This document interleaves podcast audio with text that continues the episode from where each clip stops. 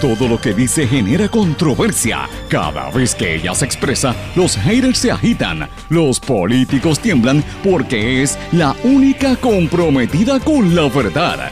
Periodista, bloguera, relacionista licenciada, analista de la noticia, escritora y le dicen la provocadora en las redes sociales. Y ahora comienza en blanco y negro con Sandra Rodríguez Coto. Con sobre el 37% de positividad y 14 muertes registradas en el día de ayer, no da tregua el COVID-19. Bienvenidos a su programa en blanco y negro con Sandra para hoy viernes 7 de enero del 2022. Les saluda Sandra Rodríguez Coto.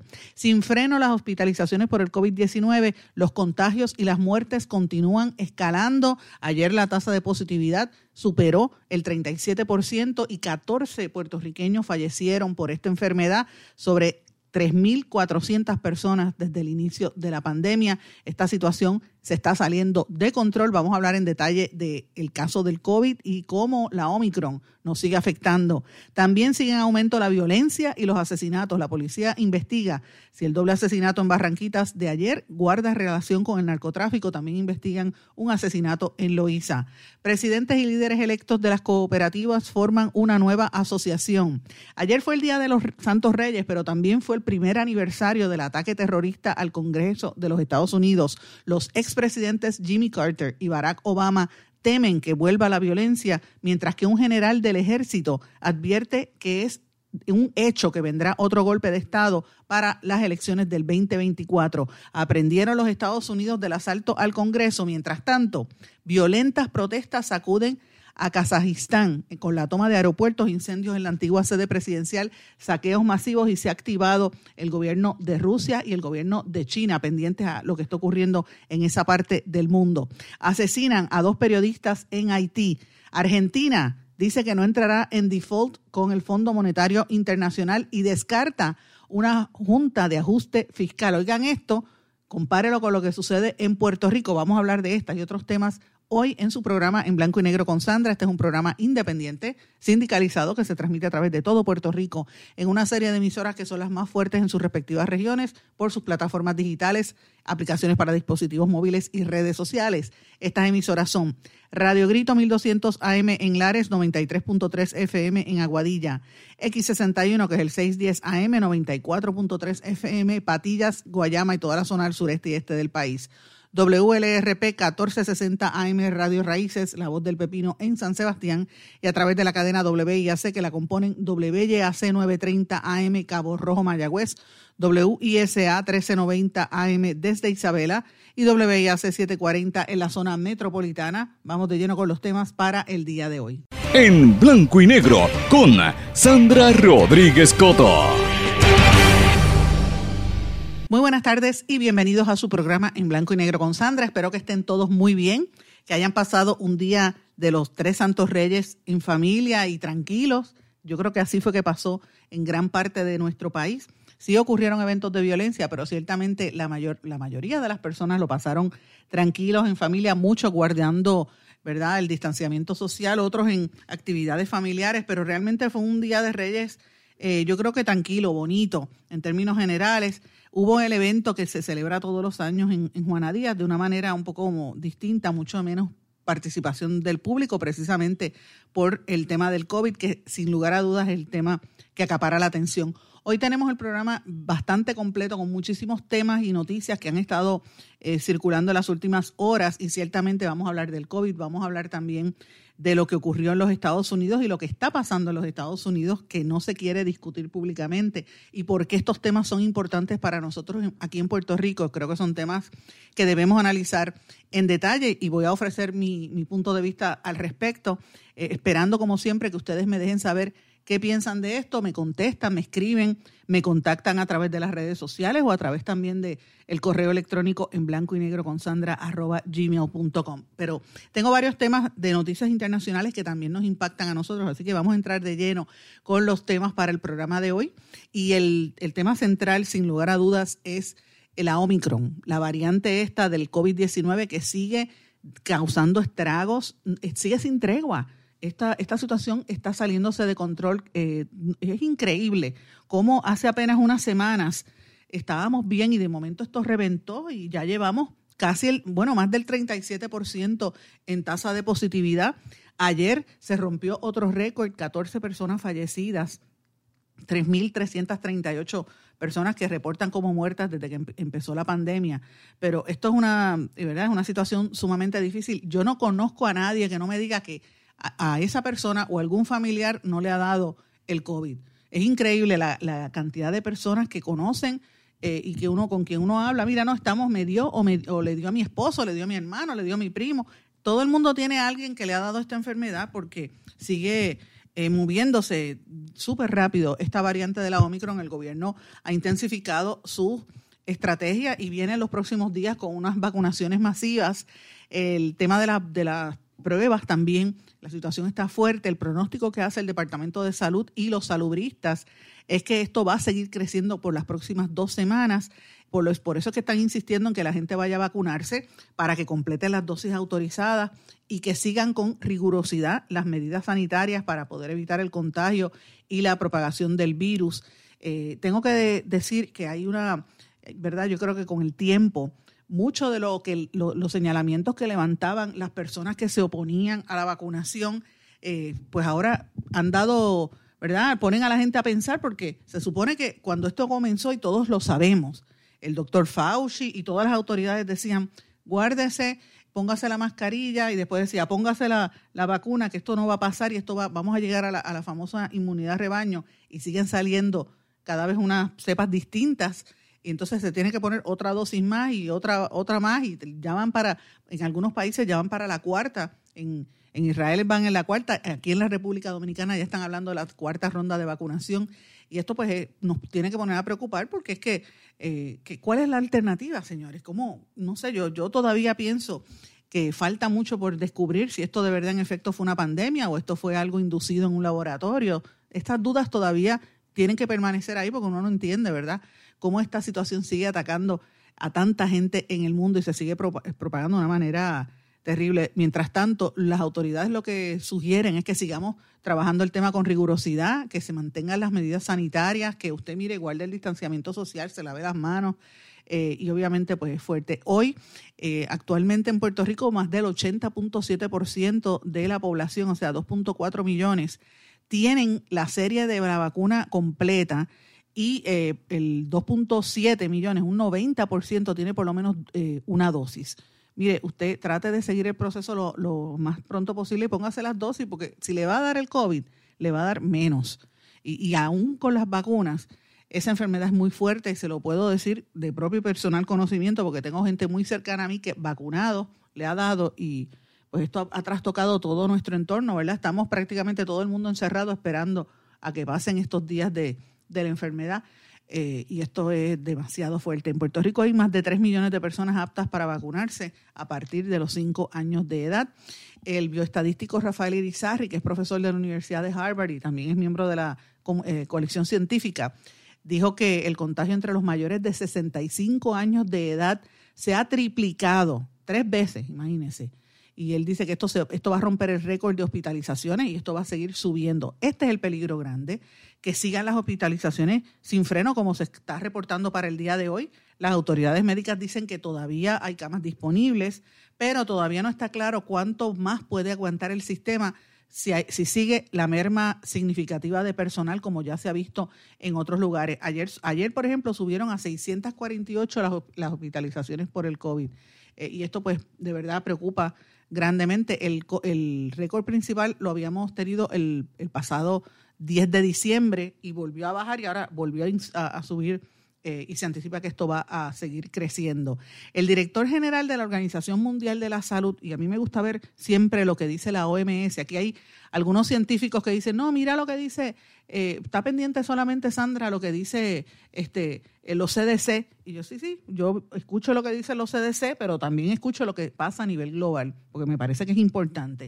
El director general de la Organización Mundial de la Salud, eh, Jerebreisus, Tedros Jerebreisus, dice que la variante Omicron no debe ser clasificada como leve, como alguna gente dice, ah, esto es más leve que las anteriores. Mire, no debe ser clasificada por, como tal porque está matando gente en, alrededor del mundo, sobre todo en los países donde no hay el acceso a las vacunas. Y esto es fundamental porque si no tienes el acceso a las vacunas, sigue habiendo y, mutando esta enfermedad. Y hay otras mutaciones como las que dijimos en días recientes en, Europa. Eh, y sí, parece ser menos severo que, por ejemplo, la, la variante Delta.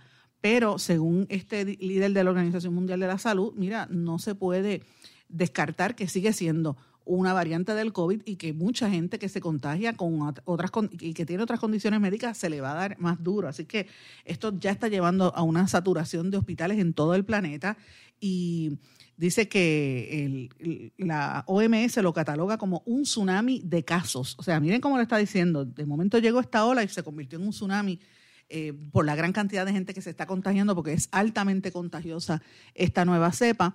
y dice que la semana pasada, por ejemplo, se aproximaron a casi 10 millones de infectados, que es un 71% de incremento comparado a otras partes. Y la OMS volvió a, criticar a los países ricos porque no quieren compartir las, las dosis de las vacunas. Y al no compartirla con los países pobres, pues obviamente esto es un caldo de cultivo porque este, los pobres siguen enfermándose y siguen creando nuevas variantes y esto se sigue regando por el mundo. Así que esto es para que usted vea hacia dónde se dirige la raza humana, el egoísmo de los países por no compartir, ¿verdad? O compartir lo que sobra, las migajas, en vez de compartir en igualdad en esta situación que, por la cual se va la vida de tantas personas en, el planeta, para que usted vea el problema que tiene esto. Y eh, obviamente hay una preocupación grande porque este Omicron preocupa a los padres de niños que son muy pequeños, que no se pueden vacunar y esta preocupación está levantándose. Eh, grupos sociales y activistas en los Estados Unidos están eh, preocupándose porque se tienen que tomar unas decisiones difíciles por este aumento, ¿verdad? Eh, ver qué va a pasar cuando tienen un niño de dos, tres añitos, qué va a pasar con esos nenes, cómo tú lo cuidas, le pones la mascarilla, no se la pone, y mucha desinformación, confusión en Estados Unidos también, eh, y ya en universidades como Stanford y otras, pues están tratando de, ¿verdad?, presionar públicamente para que las autoridades empiecen a, dar directrices más claras para esa población. Así que esto es, me pareció también interesante, eh, ¿verdad?, eh, traerlo. Aquí en Puerto Rico está la controversia con, con los juegos de pelota, que, ¿verdad?, cómo permiten a la gente en el mall congregarse y sin embargo, que en, un centro comercial que son cerrados y sin embargo en un parque de pelota pues querían limitar la cantidad de personas. Eh, lo mismo está eh, exigiendo en el deporte del voleibol, la Federación de Voleibol también está exigiendo lo mismo, que hay una preocupación porque no permiten eso. Y mientras tanto, acá en Puerto Rico nuevamente los maestros están, eh, ¿verdad?, preparándose, preocupados por los cambios que esto, esto conlleva al protocolo en las escuelas eh, muchos maestros, a pesar de que esto se pospuso, el reinicio escolar para en dos semanas, la el día 18 de enero, la realidad es que eh, los maestros dudan que, que, haya condiciones seguras para el regreso presencial el 24 de enero, perdón, como se había, se había dicho. Eh, hay una preocupación de que el 24 es que empiezan los niños, el 18 es que empiezan los maestros, y los maestros dicen que todavía los salones y las escuelas no están preparadas para, para recibir lo que viene. Pues uno tiene que preguntarse qué está pasando en, el Departamento de Educación, que esto no se comunica adecuadamente. Tiene que haber una preocupación al respecto. Obviamente la política pública y lo que quiere el gobernador es que sea todo, eh, que regrese a la normalidad, que vuelvan a las clases. Pero si las condiciones no se dan, es mejor hablarlo con honestidad y que la gente lo sepa. Eh, las escuelas privadas, muchas de las cuales están tomando esas decisiones en estos días, precisamente hoy se van a anunciar algunos eh, colegios privados.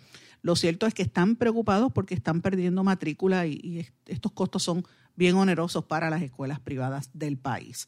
Y recuerden que mucha gente que va a las escuelas privadas no necesariamente son ricos. Sí hay ricos en algunos colegios, pero en la mayoría no, clase trabajadora y, pues este, que no quieren tener a los hijos en las escuelas públicas, mientras tanto siguen también perdiendo eh, población porque muchas de estas familias en, edades productivas y con niños son los que se están yendo de Puerto Rico. Así que vamos a ver en las próximas semanas muchos anuncios al respecto. Pero señores, eso es lo que está ocurriendo en términos del COVID. Hay que estar atentos a, lo que va a anunciar en, en horas de la tarde el gobernador, que se espera que hable sobre este tema. Eh, sino pues pendiente a lo que vaya a ocurrir en los próximos dos días. Mientras tanto, usted que me escucha en todo Puerto Rico, mire, eh, guárdese, tenga respeto, piensen, si no quiere pensar en usted, piense en el prójimo, piense en el que está al lado, que no, si usted tiene la enfermedad, cuídese, vaya a hacerse la prueba, que eso es lo más importante. La gente piensa que no, pero sí es, suficiente. Si usted tiene sospecha de que tiene, ¿verdad? Que tiene la enfermedad, usted tiene que seguir un, un protocolo que ya todo el mundo lo sabe, pero todavía a veces uno dice, bueno, parece mentira, pero hay que repetirlo porque la gente a veces se olvida. Si usted empieza a sentir los síntomas, que tiene catarro o, o, le duele el pecho o no puede respirar, mire, usted sabe que tiene que hacer varias cosas. Lo primero que usted tiene que hacer es buscar el diagnóstico. Eso es lo primero, el primer paso. Es fundamental usted saber en efecto si lo tiene o no lo tiene. Si usted tiene, eh, tiene síntomas de una infección respiratoria, si tose, tiene secreción nasal, le duele la garganta, mire, vaya a buscar el diagnóstico, eso es lo más importante, pero espere unos días, ¿verdad? al principio para que esto no, para ver, y si usted está vacunado, pues con, con más razón aún tiene que tomar esta precaución, ¿verdad?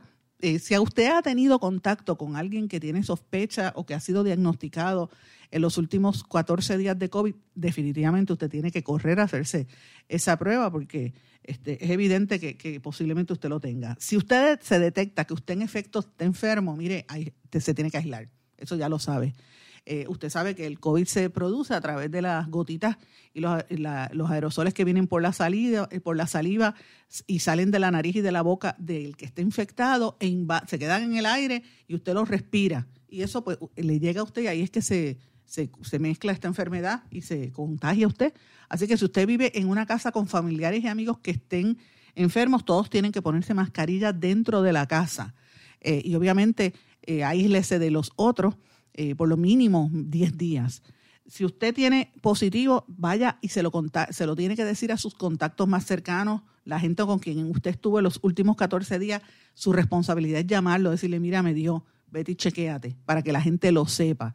Eh, vuelvo y le digo, dolor en el cuerpo, malestar, dolor de garganta, tos, usted sabe que eso podría pasar y quizás si usted no lo avisa eh, puede provocar alguna gravedad o quizás hasta la muerte, Dios no lo quiere, en alguien que usted conoce porque usted no, no tomó esa previsión, ¿verdad? Controle los síntomas, mire, eh, descanse, eso es lo más importante, tome mucha agua, eh, tome los medicamentos, tiene que ir al médico para que no vaya a deshidratarse, los médicos lo dicen constantemente, tome agua, tome jugo de china, vitamina C, ese tipo de situación. Es importante, descansa, que es lo más importante para que usted se pueda curar. Y evidentemente cuando esto pase, pues considere la vacunación, que es importante para que no le vuelva a dar. Hay personas que se han vacunado y le ha dado dos veces la enfermedad, aún con la vacunación. Así es que imagínese si no hubiera tenido la vacuna. Eh, eh, posiblemente esa, esa persona que conozco que le ha dado dos veces, posiblemente estaría muerta, Dios no lo quiera, porque es así. Así que hay que tener mucho cuidado. Pero señores, otras cosas están ocurriendo también que quería traerle, no sé si vieron la noticia, la cuestión de las redes sociales, cómo han ido evolucionando. Eh, hace unos días, Bad Bunny, el cantante de Trap, anunció que, bueno, se retiró de todas las redes sociales, la única que se quedó fue en TikTok y puso un videíto en TikTok de 8 segundos y el video eh, capturó más de 11 millones de personas que le dieron like y ha sido reproducido 64 millones de veces. Imagínate si Bad Bunny tiene acceso al planeta, ¿verdad? Eh, y él está frente a un árbol de Navidad, con, recortó el pelo diferente en una botella de, champán eh, y, pone, dice me gusta y ese videíto pues salió en 64 millones de veces. Pero él canceló todas sus redes sociales como Instagram y como Facebook y entonces ayer anuncian que Daddy Yankee hizo lo mismo, cerró todas sus cuentas de Facebook, Twitter e Instagram y no explican por qué. Entonces yo me pregunto, ¿esto es que ya se están cansando de las redes sociales? el mantenimiento de estas redes, que, ellos tienen que tener un empleado que les siga o un equipo completo que le desarrolle lo que ponen los que, lo que están subiendo a las redes sociales, o es que están cansados del acceso, del tener que ser tan abiertos en las redes sociales, es un trabajo full time para muchos de ellos. Mire, hay que estar atentos a estas tendencias, lo que va a ocurrir en las próximas semanas, porque no son los únicos artistas, hay otros que han estado retirándose de las redes sociales. Y yo le preguntaba ayer a la gente, eh, ¿usted ha pensado salirse de las redes sociales? Yo, por ejemplo, lo he pensado muchas veces. Aquí, por ejemplo, Twitter es una red que uno tiene que mirar de vez en cuando para saber qué está ocurriendo, eh, pero es tan es tan eh, negativa y tanto troll y tanto politiquero en esa red que a veces uno, mira, yo ni me conecto para no verlo porque es que me, saca por el techo y no necesito esas malas vibras. Sin embargo, entiendo y reconozco el rol importante de las redes para no mantener contacto con gente, para enterarse de cosas, para saludar a viejos amistades y viejos amigos, miembros de la familia que uno no ve. A veces se entera de sus vidas por las redes sociales, pero pues siempre también hay desinformación y cosas eh, malas que se transmiten. Así que pues es como todo en la vida. Se supone que sean una plaza pública y, tienen excesos como sucede en otras partes. ¿Qué usted opina de esto? Déjeme saber, me escribe a través de las redes sociales precisamente o del correo electrónico en blanco y negro con sandra. Pero bueno, señores, así como les dije que ha subido el COVID, también se reportan aumentos y alzas en los casos de violencia. A mí me, de verdad que me sacudió muchísimo la noticia de que una joven embarazada y su pareja fueron asesinados a balazos en Barranquitas. Este doble asesinato eh, lo están investigando la División de Homicidios del CIC como un posible caso de eh, que se relaciona al mundo del narcotráfico. Eh, y esto pues se va a avisar. La muchacha apenas tenía 23 años, Chalimar Soto Rivera y Carlos Machito Delgado de 28. Eran parejas y fueron acribillados en los bajos de una residencia en la que vivían rentados desde hace tres meses. La policía informó que la muchacha era hija de un ex oficial de la policía que se suicidó hace varios años y que esta, esta era madre de otro menor entre 3 y 4 años de edad cuya custodia había sido removida por el Departamento de Familia de la familia y está bajo la custodia de una tía. O sea que fíjense el entorno de donde venía esta, esta joven que fue ultimada allí, tenía 26 años, estaba en su quinto mes de embarazo y el, la pareja, el hombre, tenía 28 años, así que consideran que esto pudo haber estado vinculado al narcotráfico. Lo mismo sucede con un hombre en Loíza, identificado como Julio Carcaño Allende, que fue encontrado en el interior de un Nissan Sentra eh, y están investigándolo, ese otro, ese otro asesinato.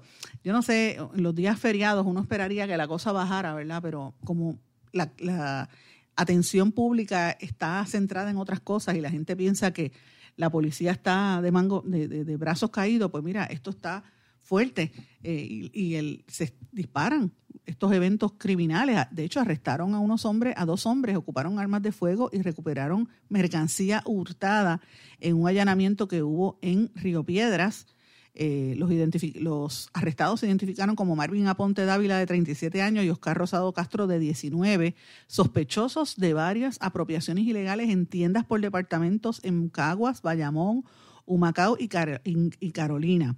Alegadamente estos hombres se dedicaban a vender la mercancía robada en las redes sociales. Mira qué bruto.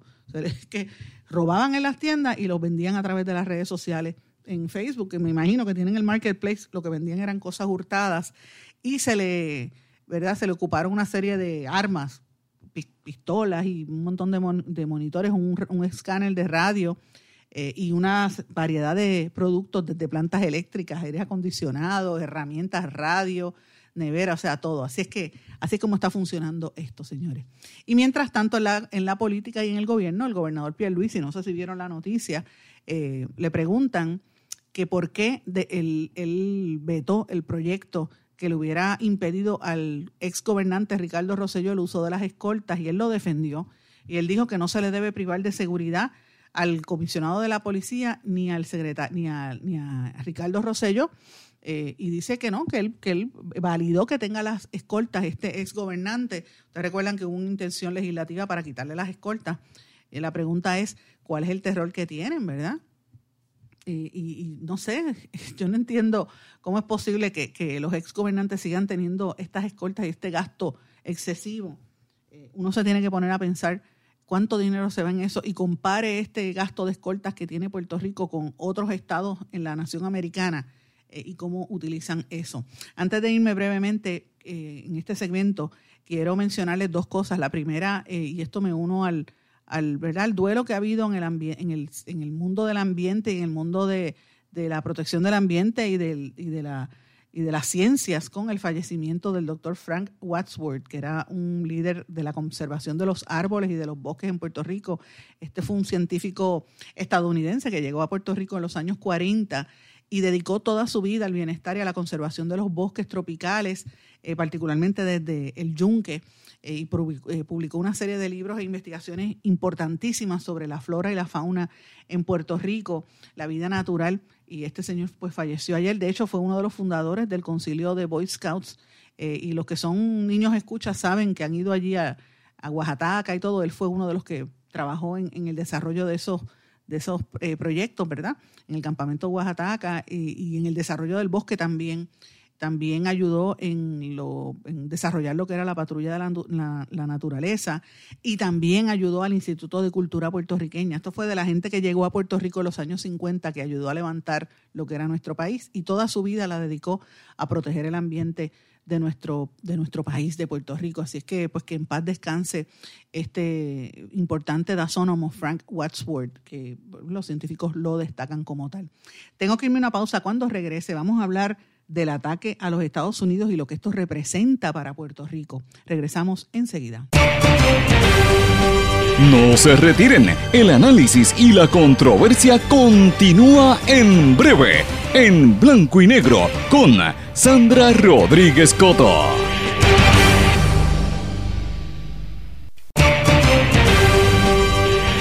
Y ya regresamos con el programa de la verdad, en blanco y negro, con Sandra Rodríguez Coto.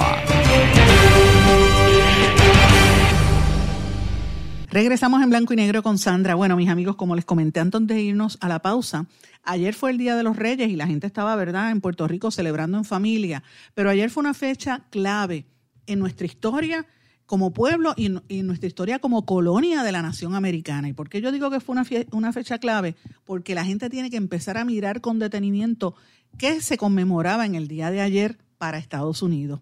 Ayer fue el primer aniversario del ataque terrorista que hubo al Congreso el 6 de enero del año 2021. Y usted dirá, ataque terrorista, sí, eso fue, fue un ataque de terror, de gente que entró allí a, tratar de destruir y a matar congresistas, mataron policías porque no aceptaban la derrota electoral de Donald Trump, porque seguían con la política de, divisiones, la política de, racismo, no, no, no, aceptaban eso y ellos iban dispuestos a matar. Al día de hoy todavía las investigaciones siguen y hay muchos temas que no se han descubierto de lo que ocurrió allí ese, primer, ese 6 de enero del año pasado. Por ejemplo, el sinnúmero de bombas y artefactos y otros artefactos explosivos que encontraron en las inmediaciones del Capitolio eh, estadounidense y en varias calles de la ciudad de la ciudad de Washington los videos que presentaban enmascarados, encapuchados, poniendo esos artefactos, quién los motivó, quién los llevó, qué conocimientos tenían, eran militares, eran policías, ¿Qué, quiénes eran esas personas, todavía es la hora que no han logrado identificarlos.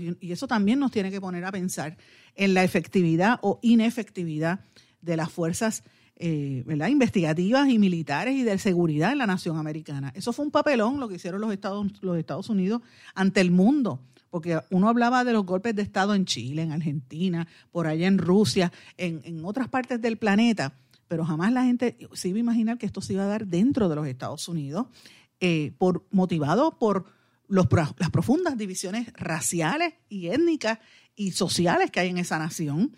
Y evidentemente viene después de un año donde todo nuestro hemisferio, recuerden que nosotros estamos desde el 2019 en protestas que comenzaron en Puerto Rico en el verano del 2019 y se fueron propagando, después fueron a Chile y las protestas en Chile fueron horribles, en Argentina, en todos los países de Sudamérica donde hubo incluso cambios de gobierno y hasta México, en el mismo Canadá hubo protestas, pero entonces llegaron a Estados Unidos durante el verano cuando el asesinato de George Floyd, todos esos casos y las protestas de Black Lives Matter y terminan entonces en enero del año pasado ese ciclo de, de, cambio social y de, protestas eh, sociales que tienen que ver con el estatus de eh, los gobiernos, ¿verdad? Y eso pues yo lo traigo porque la gente tiene que tener en perspectiva que estas cosas no se dan en un vacío.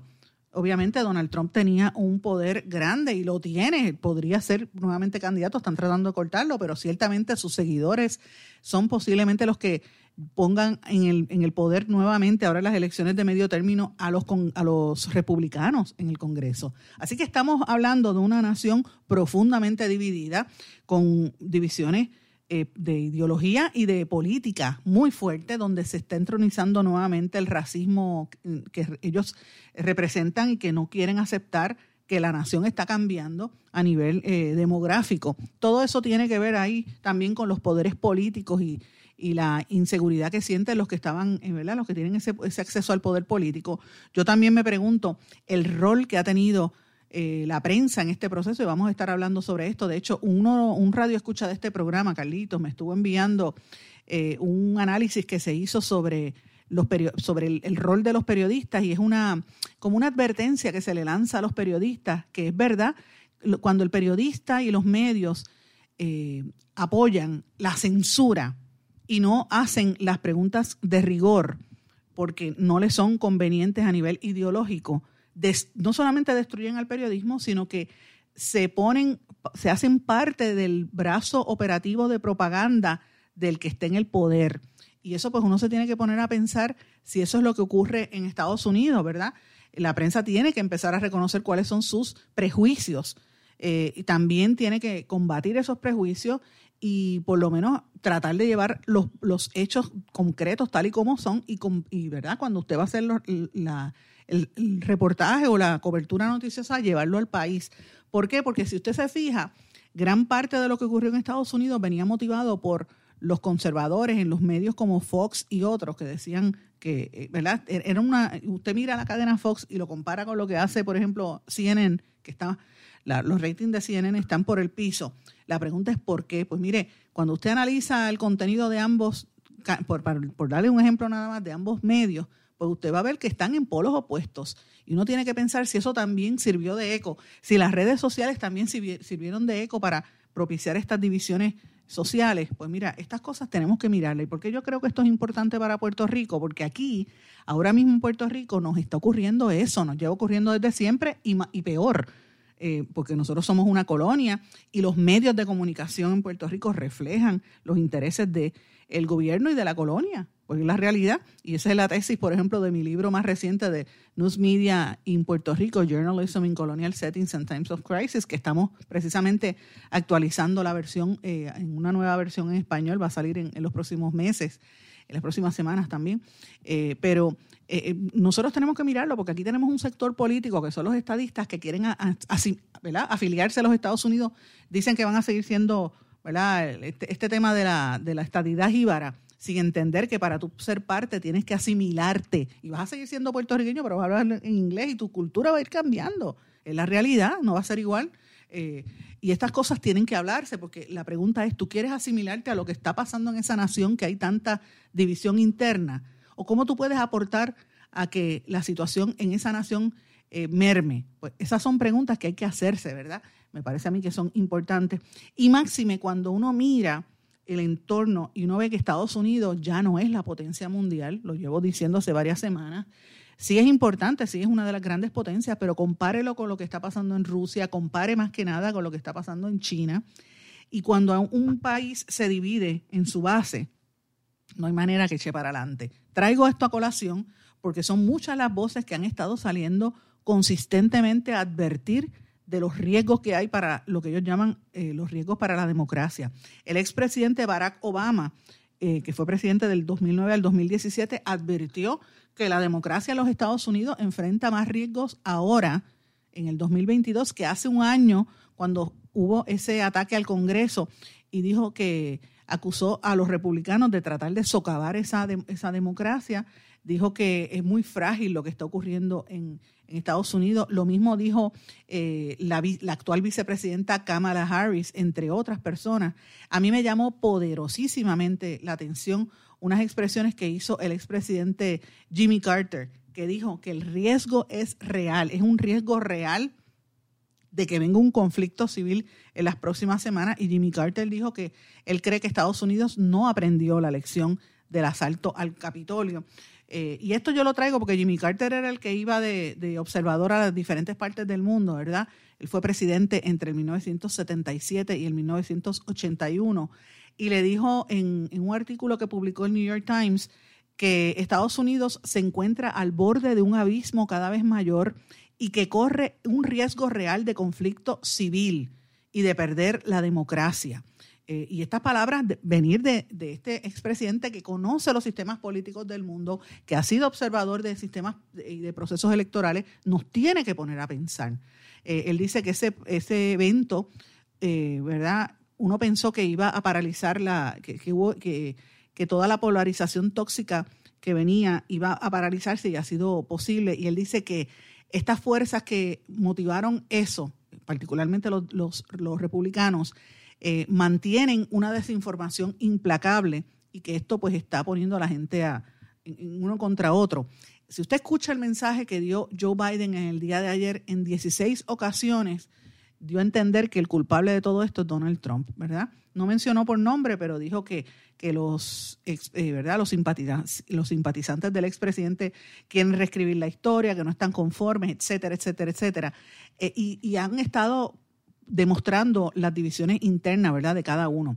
Yo traigo todo esto, señores, porque eh, a pesar de todo esto que han expresado expresidentes y, y los científicos allá, trascendió una noticia que en Puerto Rico no la han querido analizar o no la han mencionado, quizás no la han visto, no les, no les parece importante. Esto lo publica National Public Radio, que entrevistan a una serie de, eh, de militares retirados, generales de los Estados Unidos, incluyendo a Paul Eaton eh, eh, y el Paul Eaton, Antonio Taguba y Steven Anderson, que recientemente escribieron en el Washington Post un editorial donde decía, mira, estamos, nos, nos, nos mueve hasta los huesos lo que estamos viendo de que puede ocurrir un golpe de Estado contundente en la nación americana, lo que nunca ha ocurrido. Y esas expresiones, pues, nos tienen que poner a pensar.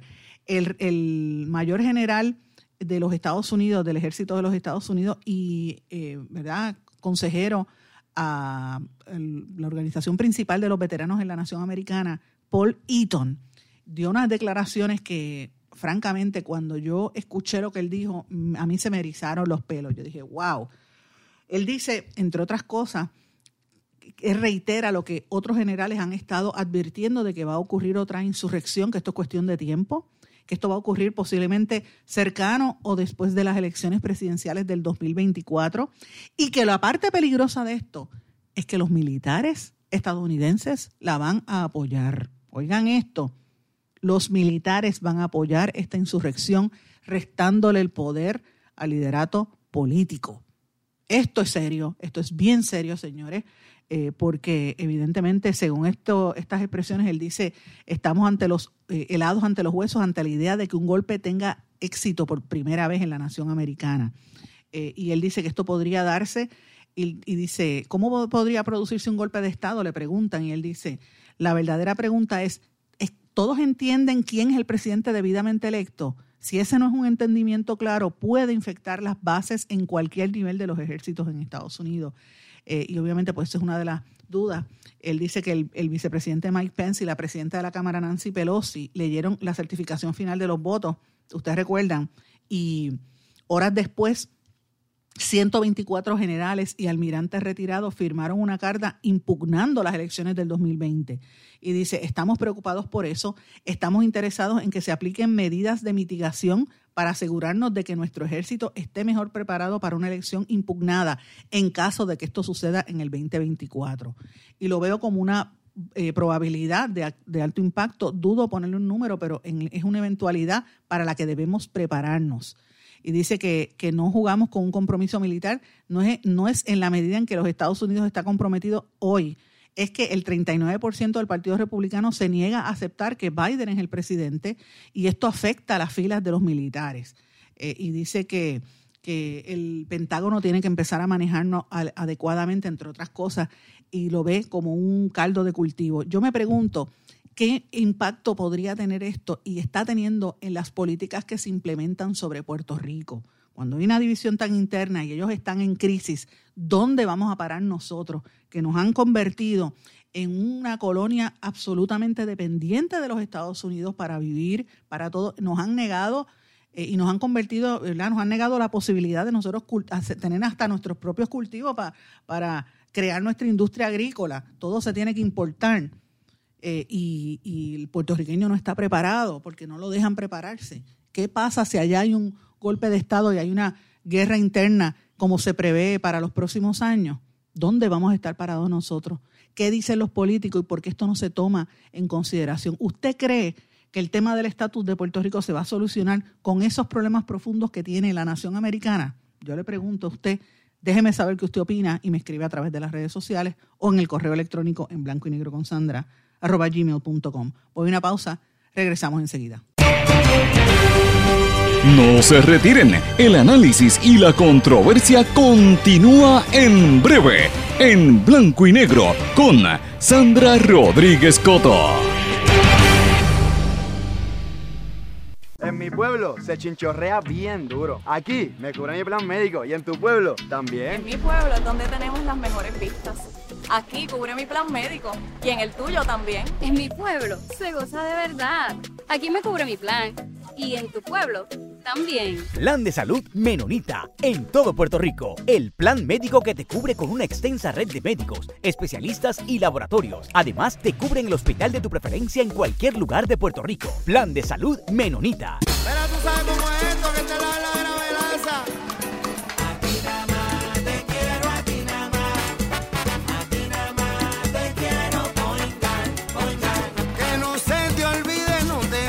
a olvidar. Márcalo, márcalo, yo quiero poingar. Te quiero a ti. Te quiero. A ti te quiero Yo quiero Guard. Ana, muchacho. Quites el dolor de cabeza con sus obligaciones de contabilidad con los servicios que presta Villalba y Villalba Company. Directo, personal y con sensibilidad humana. Lo que se busca en un verdadero asesor de contabilidad para todo tipo de servicio de contabilidad, pago de IBU, pago de nómina, informes trimestrales y anuales y otros. Ofrecen servicio directo personalizado. Villalba y Villalba Company. Para orientaciones, su teléfono el 939-336-5774. 939-336-5774.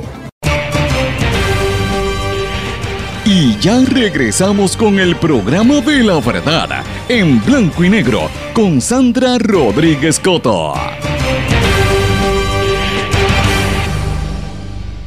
Regresamos en blanco y negro con Sandra. Bueno, después de haber hecho esa reflexión que, que- que hice en el segmento anterior, que le pregunto a ustedes qué piensan, ¿verdad? Sobre estas profundas divisiones que hay en los Estados Unidos, tengo que traerlo a lo que está pasando en otras partes del mundo para que miremos lo que ocurre allí. Mientras en Estados Unidos la prensa se concentraba única y exclusivamente en hablar y recordar lo que pasó el 6 de enero del 2021, ¿verdad? Cuando irrumpieron en el Congreso. Mientras estaban hablando de eso y las imágenes estaban ahí consistentemente, al otro lado del planeta, en Kazajistán, hubo unas protestas que desembocaron en un caos. Eh, la gente empezó a protestar, tomaron los aeropuertos, incendiaron la antigua sede presidencial y se llevaron a cabo una serie de saqueos masivos, eh, una cosa horrorosa al punto de que el gobierno ruso envió tropas a, Kazajistán y qué está pasando allá, ¿verdad? Eh, y allá, eh, ¿por qué yo planteo que esto es importante que nosotros miremos, aunque eso está, le digo, al otro lado del planeta? Uno dice, "Ah, eso es por allá lejísimo. No, no, no, no, no. Estamos en un mundo globalizado donde lo que ocurre allá nos impacta. Recuerden que estamos en un coronavirus que empezó en Wuhan, en China. ¿Quién se iba a imaginar que eso que empezó por allá en un laboratorio en China nos iba a estar afectando acá en Puerto Rico con esta situación que tenemos? Pues por eso es que yo planteo que es importante que miremos lo que pasa en otras partes del mundo. Y qué casualidad que ocurra esto allá. Lo han minimizado la prensa norteamericana y esto es algo sumamente serio. Empezó como manifestaciones contra un aumento de los precios del gas licuado y, y el petróleo y de momento se convierte en, un, en una situación política eh, y en violencia, enfrentamientos con la policía, cuatro días o cinco, ya llevan cinco días corridos de protestas. Eh, y esto pues le digo, ah, incendia- incendiaron la, antigua sede presidencial, eh, han habido varias víctimas, mm, centenares de heridos, eh, tanto entre los manifestantes como entre las fuerzas del orden y entre los militares. Así que esto empezó después de Año Nuevo y rápido empezó a nivel político y, se propagaron a diferentes provincias. Los nombres son rarísimos, ¿verdad? Pero están en todas las ciudades principales de Kazajistán. Eh, y esto pues nos, nos tiene que poner a pensar cuál va a ser el efecto de esto, porque coincide con momentos en que el presidente de Rusia está lidiando con dos problemas principales que tiene en, la situación de Siria que no acaba de, solucionar y los problemas que están provocando allí. Y por otro lado, lo que pasa en, en, Ucrania, todos los problemas que tiene el Putin en esa región, su liderato se está viendo ahí afectado. ¿Qué va a pasar en las próximas horas? Pues yo creo que es un día importante. Vamos a estar mirando lo que va a ocurrir este fin de semana en cuanto a esto. Así que me parece importante traer estos temas porque a veces uno pues piensa que eso queda en otras partes del planeta y digo, mira, por ahí es que empiezan los, los conflictos eh, y pues después tiene un impacto en todo, en- y nos llega y nos toca a nosotros porque impacta en todo el mundo. Pero bueno, hay otras cosas también que quería traer en este segmento último del programa de hoy, terminando la semana, que me parece que son noticias importantes a nivel global. Y ustedes saben que he estado muy atenta a lo que ocurre en la región del Caribe, empezando por Cuba. Ahí usted sabe que le impusieron sanciones a, a- miembros del gobierno cubano y sigue apretando, ¿verdad?, la- la- las polémicas entre Estados Unidos y Cuba. El ministro cubano dijo que sigue para adelante y sigue diciendo que ellos pues van a ir en contra de los que estén, ¿verdad?, protestando por un cambio en Cuba. La situación está muy fuerte allí. En Haití también la situación sigue muy caliente. Precisamente dos periodistas fueron asesinados por una pandilla en la, en, en la capital, en Puerto Príncipe. Los, los periodistas son haitianos y fueron asesinados eh, por esas pandillas eh, en un tiroteo. Hay un tercer periodista que los estaba acompañando y que logró escapar. Eso lo dio a conocer la agencia francesa de noticias eh, a una emisora radial, Radio EQT FM, que es una emisora en la capital haitiana. Estos ocurrieron cuando bandas criminales que han estado ampliando su alcance más allá de los barrios marginales de Puerto Príncipe están buscando quién controla el país. Ustedes saben que mataron al presidente el año pasado. Recientemente, hace dos semanas hubo o una semana, hubo unos eh, intentos de asesinar al actual líder. Así que la situación está fuera de control. Han habido una serie de secuestros también de, eh, líderes religiosos, de mini- ministros, y aquello allí está fue, manga, por hombro. Eh, y obviamente esa, esa sección de Puerto Príncipe, la Bulé 12, esa, esa región está eh, siendo parte de unos intensos enfrentamientos entre las bandas armadas. Es como si fuera una guerra civil lo que está ocurriendo en ese país, que no se acaba de levantar, que, que recientemente también fue eh, víctima de unos terremotos en la, en la zona sur. Así que todo esto lo vemos eh, muy fuerte y es como si fuera otro planeta. La- Aquí no, no, lo, no lo planteamos y no, no, la gente no se da cuenta de lo, cerco, lo cerca, la, cercanía que tenemos con ese país. Eh, y obviamente también eso se refleja en la cantidad de haitianos que salen huyendo hacia República Dominicana con la intención de venir a Puerto Rico y de aquí a Estados Unidos. Ahora mismo en, Santo Domingo y en, la, provincia de Santiago, en, la República Dominicana, hay una preocupación grande porque siguen viniendo mujeres a parir hijos en la República Dominicana. El 38% de las mujeres que paren eh, y que atiende el Estado Dominicano en la ciudad de, en la, provincia de Santiago, y que reciben servicios médicos sin discrimen, porque no importa como que no tengan, que tengan problemas de situación mi- migratoria, los están atendiendo, pero un 38% son haitianas.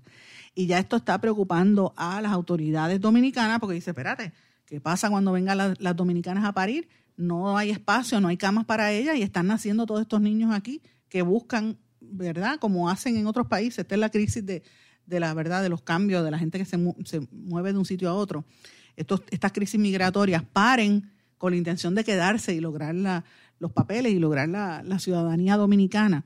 Y esto pues plantea un, problema muy serio en esa región.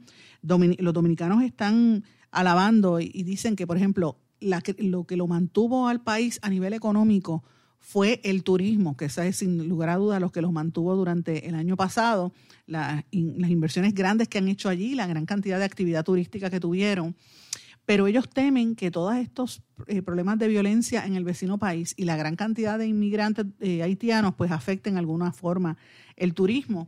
También han visto un alza en la violencia por los casos de narcotráfico. Así que fíjense, como yo le traigo estos temas para que nos miremos reflejados en ese espejo, y yo le pregunto si esto se analiza como parte de lo que ocurre aquí, pues mire, claro que no, no lo mencionan. Es importante. Eh, también quiero mencionar otra noticia que yo la he trabajado en estos últimos días eh, la frontera entre Venezuela y Colombia, lo vuelvo y digo, está bien fuerte. La Fiscalía de Colombia confirmó 27 muertes en esa zona fronteriza con Venezuela y dieron un giro a la versión de los hechos. Dice que los asesinatos no ocurrieron en combates como, eh, y, sino que se, se, se, cometieron en Venezuela. Eh, la situación está bien tensa allí. Es un, ellos respo- responsabilizaron al Ejército de Liberación Nacional de las muertes y pues ellos están investigando lo que ocurre, ¿verdad? Las versiones son distintas, los venezolanos dicen una cosa, los colombianos dicen otra, pero esto pues definitivamente de- demuestra que esa zona está, eh, ¿verdad? Manga por hombro. Hay algunos que dicen que esto tiene que ver con el control del tráfico de drogas y que eso es lo que están tratando de, ¿verdad? De, de, ocultar bajo este manto de la guerra que hay entre las Fuerzas Armadas Revolucionarias de Colombia, que todavía están, ¿verdad? Un pedacito que quedó de lo que era la FARC y los grupos venezolanos. Así que me parece interesante que lo miremos, no lo hablamos, es un tema que tampoco se habla en Puerto Rico. Y otro tema que me pareció interesante, lo quiero traer aquí, es eh, la noticia que acaba de dar el gobierno de Argentina. Usted dirá, ¿qué tiene que ver Argentina con Puerto Rico? Mire, eh, son países distintos, evidentemente, pero a mí me llama la atención porque el ministro de, de Economía de Argentina ha estado en Puerto Rico múltiples veces y ha estado estudiando el tema de la deuda de Puerto Rico comparando con lo que pasaba en Argentina. Y, hoy trasciende que el gobierno de Argentina reconoció que las negociaciones con, que están llevando a cabo con el Fondo Monetario Internacional eh, se han- eh, están tensas, sobre todo en la definición de los números fiscales que pide el FMI. eh, y entonces dijeron que ellos no están dispuestos a dar un paso atrás y que no van a entrar en default, o sea, en impago con el Fondo Monetario Internacional, por lo tanto descartan un ajuste fiscal como, como exige el FMI. Y esto es interesante porque ellos están poniéndose fuertes y dicen, no, no, no, yo no voy a permitir que me, que me impongan cómo voy a, a correr mi país y, no, y muchísimo menos los recortes que quieren que nosotros pongamos en nuestro país, y estableciendo una especie de junta de control fiscal. Es exactamente lo que ocurre en Puerto Rico, que para que usted vea cómo estos grandes capitales están tratando de, de, de recobrar el dinero que prestan a los países y, pues después imponen estas sanciones que al final quien termina pagando es la gente pobre con menos recursos, menos eh, sistema, porque donde primero recortan es en los servicios y en los, en los fondos de pensiones, después entonces es que entran a lo demás de eso que está de eso que se está hablando pero bueno señores volviendo acá a Puerto Rico tengo varias cosas importantes quiero mencionar también una noticia que se dio a conocer eh, y esto me parece interesante presidentes y líderes electos de las cooperativas en Puerto Rico formaron una nueva asociación la Asociación de Presidentes y Líderes Electos Cooperativistas Incorporados. Están dando a conocer que el objetivo es defender los mejores intereses del millón de socios cooperativistas que hay en todo Puerto Rico. Esta nueva organización reúne a los eh, socios y las socias que fueron electos por sus pares para componer las juntas directivas y los comités de sus respectivas cooperativas. No son empleadas de las cooperativas, sino que actúan de manera voluntaria durante el término para el que fueron electas. Esto para que usted sepa, no, no me refiero a, las cooperativas, sino a las juntas de directores de las cooperativas. Esa es la diferencia. Esto fue, eso se llevó a cabo en una asamblea a principios de este año en Caribe Coop en Guayanilla, a la que asistieron 29 líderes cooperativistas de diferentes pueblos como Guayanillas, Salinas, Villalba, Arroyo, Morovis y Manatí, y así eligieron la Junta. Evaristo Toledo es el presidente de la Junta de Directores de Caribe Coop, fue electo presidente. Orlando Torres, presidente de la cooperativa Padre McDonald de Ponce, fue el vicepresidente. El licenciado Guillermo León, abogado de las cooperativas, será el secretario y Alberto Marín va a ser el tesorero de esta nueva entidad y la directiva la completan José Raúl Cepeda, Nancy Arroyo, Raúl Colón, Sandra Pacheco y Lemuel Borelli. Eh, y la importancia de esta nueva agrupación es que se trata de la primera vez que las juntas de directores se reúnen, eh, establecieron un reglamento. A mí me parece súper interesante, porque recuerden en Puerto Rico el cooperativismo tiene un, es un brazo económico importante. Hay más de 200 cooperativas y más de un millón de socios que son votantes en todo el país, con más de 60 años de experiencia. Así es que eh, me parece interesante también las acciones que ellos van a, a, tomar y cómo quieren presentarse como, como, un, ¿verdad? como un ente que, que cuestione también las, las imposiciones que hace COSEC la Corporación para Supervisión y Seguro de Cooperativas de Puerto Rico, que a veces perjudica también las acciones de las cooperativas. Así que me pareció interesante. Vamos a ver muchas noticias por ahí. Señores, fíjense que hoy terminamos un poco más suave el día. Yo espero que ustedes pasen un buen fin de semana, que lo utilicen para eh, ¿verdad? recuperar fuerzas y para prepararse para el semestre, porque ya estamos ahí a ley de nada, ya mismo empiezan las clases, hay que recoger los, los, los arbolitos, a menos que usted celebre las octavitas, pero mucha gente ya empieza a quitar los árboles y los adornos de Navidad desde ahora. Eh, cójalo con calma, usted tiene que estar guardado en su casa, trata de salir lo mínimo, porque esto del COVID está haciendo escantes. Yo me despido por hoy. Eh, me reitero, como siempre, que estoy disponible para eh, eh, compartir con ustedes a través de las redes sociales y- o de contestarle a través de mi correo electrónico en blanco y negro con sandra arroba gmail.com o como siempre digo, pues nada, esperemos a ver qué, qué surge. Estamos investigando unos casos importantes que van a surgir sobre el tema de salud en las próximas horas. Si lo logro corroborar el dato, vamos a publicarlo este fin de semana en vídeo. De lo contrario, lo sacamos aquí el próximo lunes. Así que le dejo, los dejo por ahora. Que pasen buen fin de semana y nos volvemos a encontrar aquí en blanco y negro con Sandra. Será hasta la próxima. ¿Se quedó con ganas de más? Busque a Sandra Rodríguez Coto en las redes sociales o acceda a en blanco y porque a la hora de decir la verdad solo hay una persona en la cual se puede confiar. Sandra Rodríguez Coto en blanco y negro.